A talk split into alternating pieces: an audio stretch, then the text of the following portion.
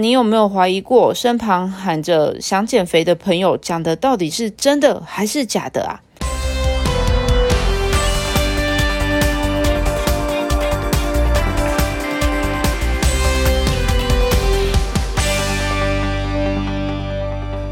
大家好，我是今天大吃助班 DJ 美莎。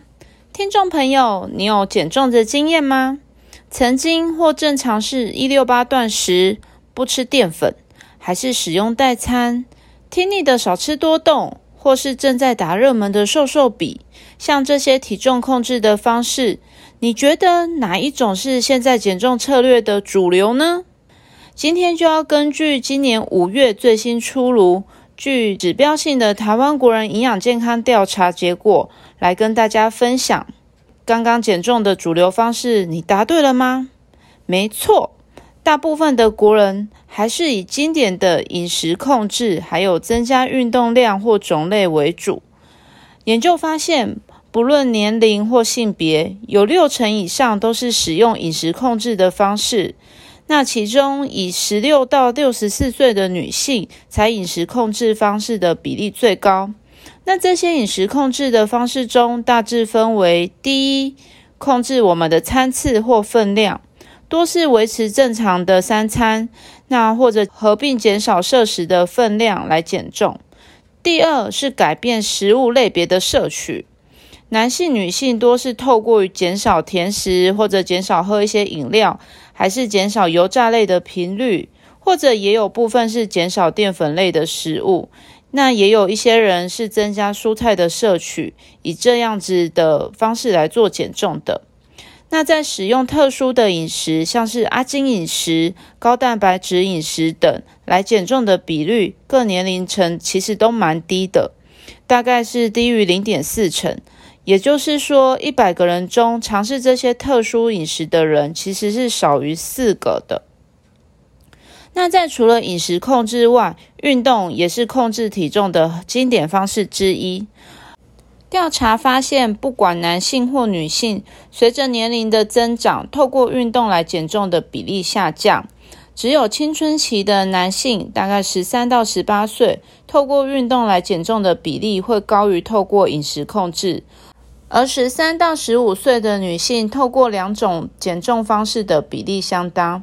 此外，女性比较容易透过服用医师或非医师开立的减重药物或者食品来减重，其中以十九到四十四岁的族群较高，大约占一成。所以看来，饮食控制仍是体重控制的主流方式。那在一些减重相关的研究。还有我们常在门诊遇到的个案，以及自身的经验，就能了解，确实透过饮食控制来减少摄取的热量。可以很快的看到体重控制的成效，但过低的热量摄取可能会让我们很快的遇到停滞期，或者遇到饿过头后的报复性进食。所以吃足量再搭配运动，才能看见体重控制的未来。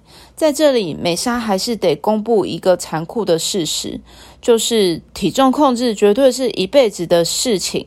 但在这个过程中啊，养成健康饮食的习惯也是会帮助一辈子的。一旦建立健康饮食的信念，那保持体重控制就跟呼吸一样自然喽。那究竟身旁那些想减重的好朋友，到底是不是喊真的呢？在研究调查也发现，十六岁到四十四岁的女性族群，约有一半的受访者在近六个月尝试过减重。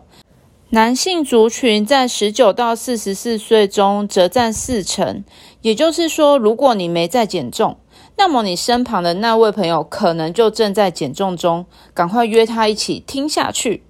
那总结今天的大吃 news，体重控制呢，主要的经典也是主流，就是透过饮食以及运动。身旁喊着减肥的姐妹有一半绝对是喊真的。所以，如果你有需要减重，那就搭着这艘减重大船一起努力下去吧。更多大吃 news，我们下回见。